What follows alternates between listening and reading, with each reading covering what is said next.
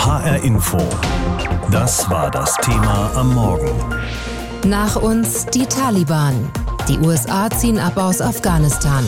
Und so werden in Afghanistan von heute an überhaupt keine ausländischen Truppen mehr präsent sein, denn die letzten Soldaten der französischen Armee oder der Bundeswehr haben das Land bereits vorige Woche oder spätestens am Wochenende verlassen.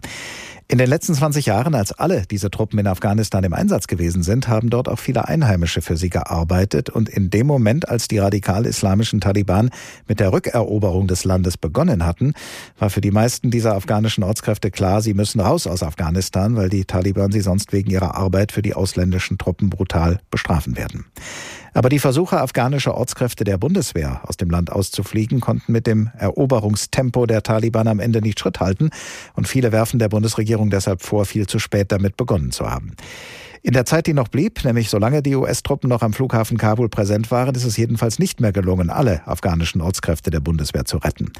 Darüber habe ich vor der Sendung mit Oberstleutnant Michael von Frankenberg gesprochen. Er ist ehrenamtlicher Mitarbeiter beim Patenschaftsnetzwerk afghanischer Ortskräfte und er war mehrere Male als Ausbilder in Afghanistan. Herr van Frankenberg, soweit Sie es überblicken können, wie viele Ortskräfte konnten denn nach Deutschland ausgeflogen werden und wie viele mussten zurückbleiben?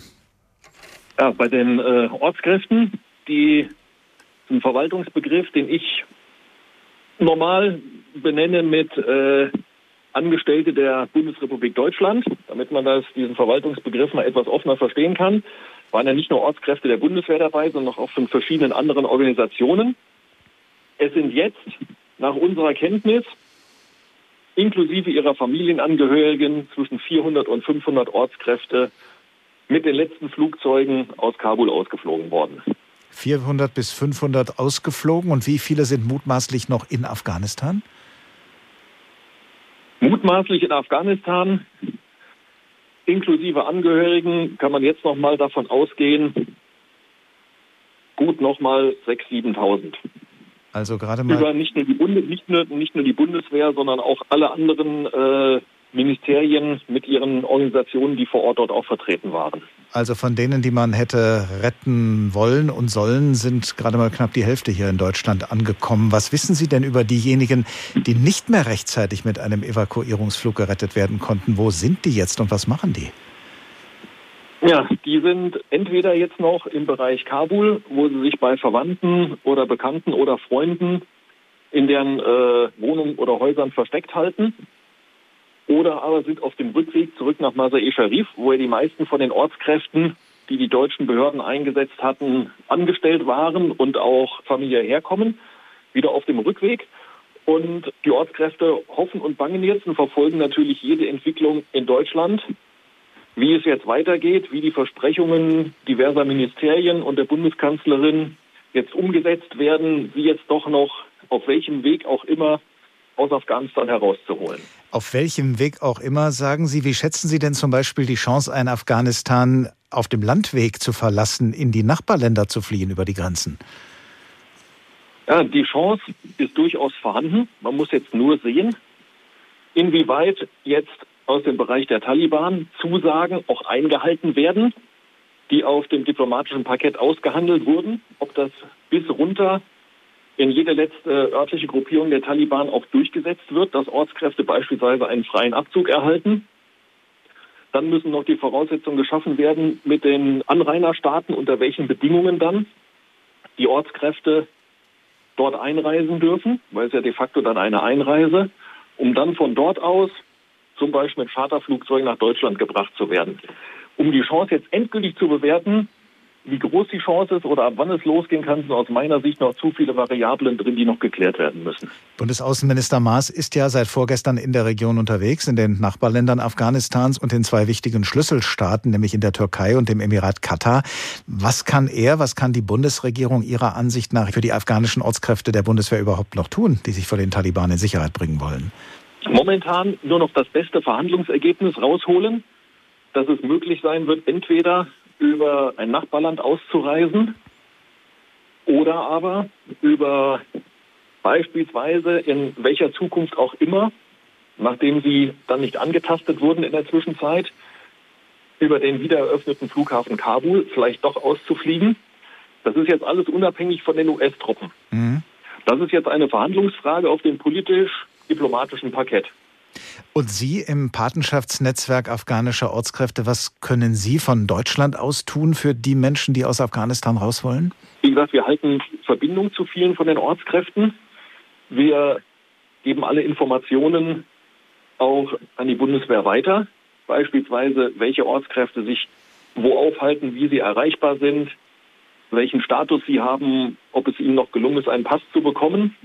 Wir haben die Möglichkeit, bei Notfällen, wenn zum Beispiel für eine Ausreise, die selbst bezahlt werden muss mit einem Flugticket, die finanziellen Mittel irgendwann am Ende sind, weil wenn man keinen Arbeitslohn mehr bekommt, wenn das Arbeitsverhältnis zu Ende ist, sind die letzten Reserven auch bald aufgebraucht, dass wir dort unterstützen können.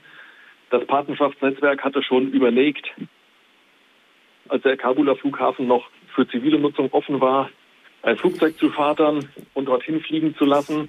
Das sind alles Optionen, die man jetzt für im Nachhinein auch wieder überdenken kann. Das ist natürlich auch ein Thema für den Weltsicherheitsrat der Vereinten Nationen in New York. Aber wie vereint sind die Vereinten Nationen im Weltsicherheitsrat, was ihre Haltung zu Afghanistan und seinen neuen Machthabern angeht? Nun, das hängt wahrscheinlich davon ab, wie man Regierungen einschätzt, die sich der Stimme enthalten. Aus New York berichtet Antje Passenheim. Das sei das richtige Signal, erklärt Irlands UN-Botschafterin Geraldine Nason. Der Sicherheitsrat müsse mit einer Stimme sprechen, damit die Menschen in Afghanistan sehen, wir schauen nicht weg. 13 votes in favor, zero votes against. Das Signal an die Taliban kommt dann nicht ganz mit einer Stimme. Russland und China enthalten sich. Doch das Neue ist, sie blockieren die Resolution auch nicht. The draft resolution mit seiner Erklärung erhöht der Sicherheitsrat den Druck auf die militant-islamistischen Taliban. Sie müssten sich an ihre Versprechen halten, mahnt US-Botschafterin Linda Thomas Greenfield. Eine dieser Zusagen, die die Taliban gemacht haben, ist die, dass diejenigen, die Afghanistan verlassen wollen, das auch tun können. Während in Kabul gerade die letzten US-Truppen abziehen, unterstreicht die Resolution, die nötigen Sicherheitsbedingungen müssen geschaffen werden, damit der Flughafen in der Hauptstadt schnell wieder geöffnet werden kann. Humanitäre Helfer müssten ungehindert Zugang zu den notleidenden Menschen erhalten. Die Mitglieder des Sicherheitsrats verurteilen die tödlichen Terroranschläge. Sie fordern. Die internationale Gemeinschaft ist sich einig, dass Afghanistan niemals wieder ein Rückzugsgebiet für Terroristen sein darf. Der Text der Resolution war im Eiltempo von Frankreich und Großbritannien erarbeitet worden. Er enthalte die mindesten Erwartungen an die Taliban, erklärt Großbritanniens Botschafterin Barbara Woodward. Diplomaten sind sich einig. Das Ergebnis ist weit mehr als der kleinste gemeinsame Nenner dieses Sicherheitsrats. Auch Länder wie China und Russland haben nicht mit ihrem Veto verhindert, dass darin die Wahrung der Menschenrechte für Frauen angemahnt wird. Sie müssten am politischen Aufbau des Landes beteiligt werden und Woodward betont, ein koordiniertes Vorgehen ist wichtig, um allen extremistischen Bedrohungen in Afghanistan zu begegnen. Getilgt aus der Resolution ist vorerst eine Sicherheitszone in der Hauptstadt Kabul, so wie sie Frankreich wollte. Der Plan ist zunächst am Widerstand von China und Russland gescheitert. Dessen Botschafter erklärte, weshalb sein Land sich bei der Abstimmung lediglich enthalten und nicht zugestimmt habe. Russland habe vergeblich versucht, gewisse Terrorgruppen namentlich zu nennen. Außerdem fürchte es, dass im Zuge der Evakuierung auch sämtliches verbleibendes Fachpersonal aus Afghanistan gehe, sagte Vassili Nebenzia. Der Braindrain wird das Land davon abhalten, seine Entwicklungsziele zu erreichen. Doch auch Moskau und Peking machten diesmal klar, dass ihnen an einer gemeinsamen Lösung zur Stabilisierung Afghanistans liegt. Die fünf Vetomächte berieten dann gleich im Anschluss weiter. Generalsekretär Guterres hatte sie zur Krisensitzung hinter verschlossenen Türen gebeten. Die USA beenden damit einen Einsatz, der fast 20 Jahre gedauert hat, während diejenigen, die damals von den US-Truppen und ihren NATO-Verbündeten von der Macht vertrieben worden waren, die radikal-islamischen Taliban, noch bevor der angekündigte Truppenabzug beendet war, die Macht im Land zurückerobert haben. Vor der Sendung habe ich mit unserem Korrespondenten Thorsten Teichmann in Washington gesprochen und ihn gefragt, was denn US-Präsident Joe Biden und seine Regierung nach dem Abzug ihrer Truppen sagen zu diesem 20-jährigen Einsatz, zu ihrer Entscheidung, ihn zu beenden und zu den Folgen dieser Entscheidung. Das ist sehr, sehr unterschiedlich. Der Präsident wird erst im Verlauf des Tages eine Presseerklärung dazu abgeben, wird selber vor der Presse erscheinen und eine Rede halten zu diesem Datum. Er hat bisher nur eine schriftliche Erklärung über das Weiße Haus verbreitet und in der steht dann zum Beispiel, in den vergangenen 17 Tagen hätten die US-Truppen die größte Luftbrücke in der amerikanischen Geschichte organisiert. Und er verweist darauf, dass mehr als 120.000 Menschen ausgeflogen worden sind. 6.000 davon sind US-Bürger, die anderen sind Bürger von Alliierten, aber eben auch afrikanische Partner. Der Außenminister hat einen anderen Akzent gelegt. Der hat gesagt, ein neues Kapitel in den US-Beziehungen zu Afghanistan hat begonnen. Eines, bei dem wir, die USA, Diplomatie, mit Diplomatie vorangehen wollen. Also der Blick klar nach vorne und der Versuch klarzumachen, dass man nach wie vor ein Interesse hat, dort beteiligt zu bleiben. Ganz einfach auch, weil zum Beispiel nicht alle US-Bürger ausgeflogen werden konnten.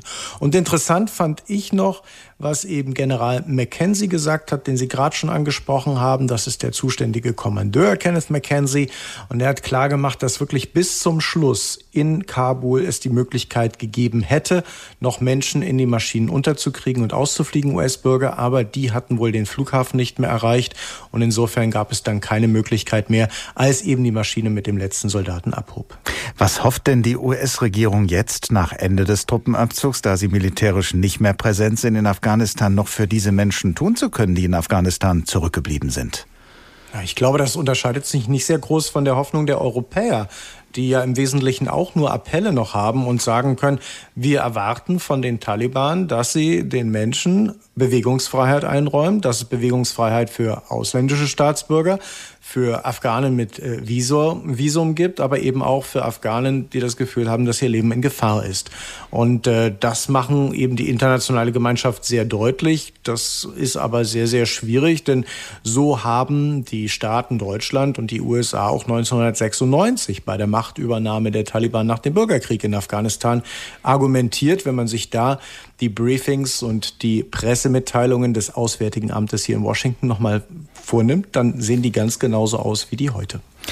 Nach dem Ende des Truppenabzugs haben die USA nun auch keine diplomatische Vertretung mehr in Afghanistan. Trotzdem sagt US-Außenminister Anthony Blinken, Sie haben es ja eben schon angedeutet, dass nach dem Ende der Militärmission eine neue diplomatische Mission begonnen habe. Wie soll denn ab jetzt die Afghanistan-Politik der USA aussehen, gerade auch gegenüber den neuen alten Machthabern, den Taliban? Ich glaube, das ist die Frage, vor der sich alle drücken. Nicht nur hier in Washington, sondern glaube ich auch in Berlin. Also zum einen die Diplomatie, die Sie angesprochen hatten. Da geht es demnächst darum, dass eben die Mission jetzt in Katar aufgebaut wird, 2000 Kilometer von Kabul entfernt. Und diese Mission ist nach wie vor da zuständig, das Verhältnis zu Afghanistan zu klären, zu klären, wer bekommt ein Visa. Also alle Konsulararbeiten werden jetzt dort durchgeführt und die soll eben auch humanitäre Hilfe mit unterstützen. Dann gibt es ja nach wie vor vor eine militärische Komponente in dem Ganzen. Sowohl Blinken als auch der Verteidigungsminister Austin und Biden, der Präsident, haben immer wieder gesagt, die Amerikaner haben jede Möglichkeit, um gegen Terrororganisationen, wie zum Beispiel den sogenannten Islamischen Staat, aber eben auch die Taliban vorzugehen. Das würde dann aber bedeuten Luftangriffe und Drohnenangriffe aus weiter Entfernung. Und das haben wir gesehen am Wochenende. Der Drohnenangriff der Amerikaner auf mutmaßliche Attentäter. Da gibt es den Verdacht, dass zehn Zivilisten dabei ums Leben gekommen sind. Die Gefahr ist enorm und das verstößt gegen das Völkerrecht. Und das Dritte ist wahrscheinlich die Frage, wie geht es weiter mit unserem Blick nach Afghanistan? Wie lange behält dieses Thema noch Relevanz und Wichtigkeit für uns? Und das ist wahrscheinlich das Erschreckendste. Also hier wird durchaus in der Politik in den USA kalkuliert, dass für die Kongresswahl nächstes Jahr Corona und die Wirtschaft deutlich wichtiger sind als jetzt der verbockte Abzug aus Afghanistan. Der Abzug der US-Truppen aus Afghanistan hat nicht nur Folgen für das Land selbst, sondern auch die zentralasiatischen Nachbarstaaten und nicht zuletzt Russland als wichtige Macht in der Region stehen nun vor großen Herausforderungen, berichtet unser Russland-Korrespondent Stefan Lag. Wobei aber der russische Präsident diesen Herausforderungen allem Anschein nach dadurch begegnen will, dass er ihnen ja nicht begegnet. Eine Einmischung, gar ein militärisches Engagement kommt für Moskau nicht in Frage. Das machte Präsident Putin kürzlich bei einer Rede vor Delegierten der Regierungspartei Geeintes Russland klar. Natürlich werden wir uns weder in die inneren Angelegenheiten Afghanistans einmischen, noch unsere Streitkräfte in einen Konflikt schicken, bei dem alle gegen alle sind. Die UdSSR hat ihre eigenen Erfahrungen mit diesem Land gemacht und wir haben unsere Lektion gelernt. Und in der Frage der Flüchtlinge aus Afghanistan ist Putin genauso deutlich. In den zentralasiatischen Nachbarländern dürften keine Flüchtlingslager errichtet werden, in denen dauerhaft Zehntausende Afghanen untergebracht würden. Äh, Unsere, sagen wir, westlichen Partner werfen ständig die Frage auf, Flüchtlinge in zentralasiatischen Ländern unterzubringen, bevor sie Visa für die Vereinigten Staaten oder für andere Länder erhalten. Sie sollen also ohne Visum in diese Länder geschickt werden, zu unseren Nachbarn, aber sie wollen sie nicht ohne Visum bei sich aufnehmen. Zu groß sei die Gefahr, dass militante Islamisten als Flüchtlinge getarnt über die grüne Grenze nach Russland einsickerten. Stattdessen verstärkt Moskau die militärische Präsenz in der Region. Schon vor Wochen warnten russische Militärs wie Kommandant Poplawski hinter all unseren Übungen, die jetzt auf dem Territorium Usbekistans, Tadschikistans und Russlands durchgeführt werden, steckt ein Ziel und eine Idee, unsere Einheiten darauf vorzubereiten, externe Aggressionen von Terrorgruppen abzuwehren, die sich jetzt in den Nachbarstaaten befinden. Russland führt momentan in Tadschikistan Manöver durch. Weitere Militärübungen sind Mitte September in Kirgistan geplant. Dort gibt es einen russischen Luftwaffenstützpunkt. Nach der Machtübernahme der Taliban haben die zentralasiatischen Ex-Sowjetrepubliken deutlich mehr Waffen, Hubschrauber und Grenzschutzsysteme in Russland bestellt.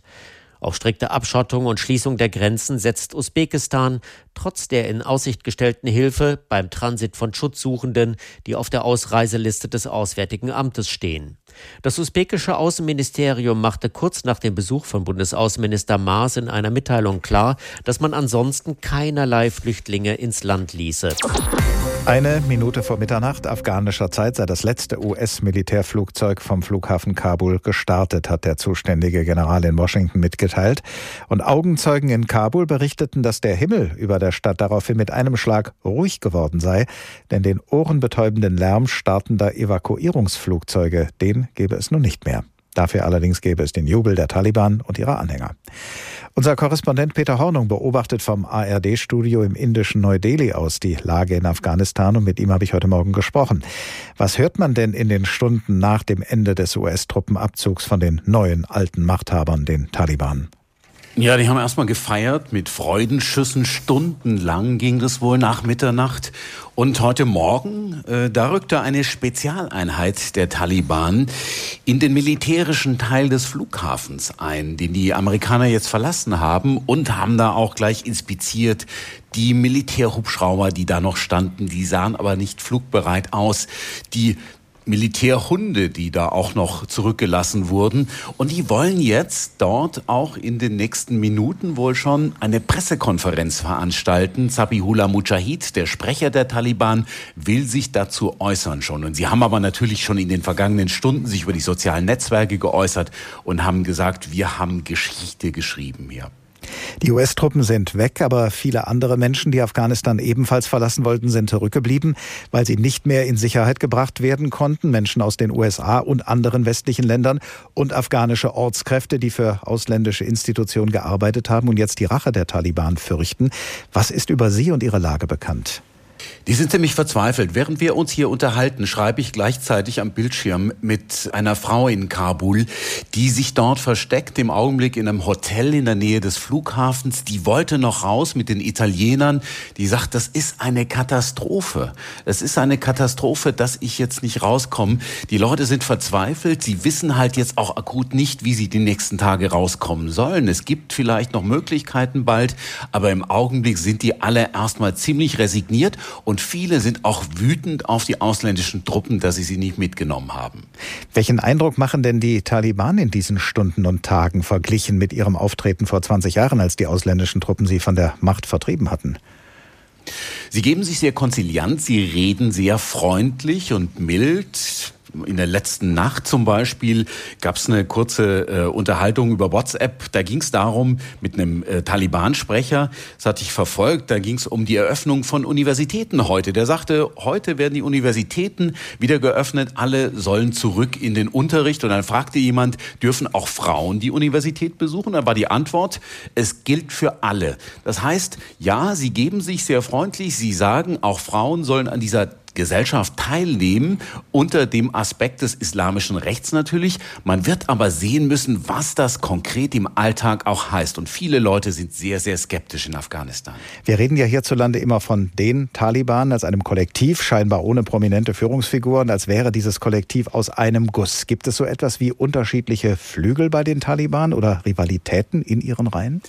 Absolut. Es gibt die Gemäßigten tatsächlich, die sind jetzt in der Führung die lautstarken, sagen wir mal so. Es gibt die sehr strengen. Es gibt welche, die auch sehr nahe an der Terrormiliz IS oder an Al-Qaida ran sind. Manche gehen sogar weg von den Taliban zu diesen Extremradikalen. Und man muss auch sehen, die Taliban, wie sie die letzten Jahre gelebt haben, es gab eine Führung, die hat eigentlich in Saus und Braus gelebt, in Doha im äh, Golfstaat Katar. Und es gab die ganzen Kämpfer, die haben in Bergtälern in Afghanistan oder in Flüchtlingslagern in Pakistan gelebt. Und dann gab es ganz viele in den letzten Wochen, die zu den Taliban dazugestoßen sind, unter anderem viele Gefangene, die befreit wurden. Das ist ein sehr, sehr heterogener Haufen, um es mal so zu sagen. Bereits Ende letzter Woche hatte die Bundeswehr ihren Einsatz in Afghanistan eingestellt, obwohl immer noch viele ihrer ehemaligen Ortskräfte im Land festsitzen oder auch Menschen, die für deutsche Medien oder deutsche Menschenrechtsorganisationen arbeiten. Was deren Angehörige natürlich in Sorge versetzt, auch hier in Hessen. Unser Reporter Arne Bartram hat mit einigen von ihnen gesprochen. Meine Mutter hat gesagt, dass ein paar Leute, die waren bei meinen Onkel und Kundus und die haben nach uns gefragt. Die haben viel Angst und jetzt, die weinen die ganze Zeit zu Hause. Das ist Zabor. Er ist 34 und hat jahrelang für die Bundeswehr in Kundus als Übersetzer gearbeitet. Seit einiger Zeit lebt er in Frankfurt in Sicherheit. Doch seine Mutter und seine Geschwister sind immer noch in Afghanistan. Ich mache mir viel Sorgen, dass meine Familie, meine Bruder, Geschwister, wenn die was, wenn was passiert wegen mir, dass ich habe mit Ausländer oder mit dem Bundeswehr gearbeitet und keiner kann garantieren, dass die können zum Beispiel irgendwo in anderer Stadt Sicherheit haben. Gegen dieses Gefühl der Ohnmacht wollen der Marburger Student Siamak Soleimani und seine Freunde etwas tun. Deshalb haben sie vor ein paar Wochen die Initiative Ich bin Kabul gegründet. Auf Instagram bekommen sie seitdem viele Nachrichten von verzweifelten Menschen vor Ort. Wenn man dann hört, dass Mädchen aus der Turner Nationalmannschaft uns anschreiben und sagen, ich traue mich nicht mehr aus dem Haus, ich bin über 20 Jahre, bin noch nicht verheiratet, ich bin dazu prädestiniert, Sexsklavin der Taliban zu werden. Da geht immer die flehende Bitte mit einher, holt uns hier raus, bitte vergesst uns nicht. Die Marburger haben auch selbst eine Liste ans Auswärtige Amt geschickt mit Menschen, die in Kabul auf ihre Rettung warten. Drei davon haben es dann auch bis zum Flughafen geschafft. Allerdings dann am Flughafen selbst, als es hieß, ihr könnt jetzt ausreisen und einfach diese Hoffnung wurde dann völlig zerschmettert, weil 20 Meter vor dem Flugzeug, so hat uns die Nachricht erreicht, wurden diese Menschen wieder zurück nach Hause geschickt. Angeblich hätten noch Dokumente gefehlt. Jetzt ist es zu spät. Die Luftbrücke ist vorbei. Auch die Familie vom ehemaligen Bundeswehrübersetzer Sabor aus Frankfurt sitzt immer noch fest. Ich fühle mich, dass die deutsche Regierung hat meine Familie vergessen. Er sagt, er habe über 20 Mails an die Bundeswehr und das Auswärtige Amt geschrieben, aber niemand habe ihm geantwortet. Trotzdem gibt er nicht die Hoffnung auf, dass seine Familie es doch noch irgendwann aus Afghanistan rausschafft. HR Info. Das Thema. Wer es hört, hat mehr zu sagen.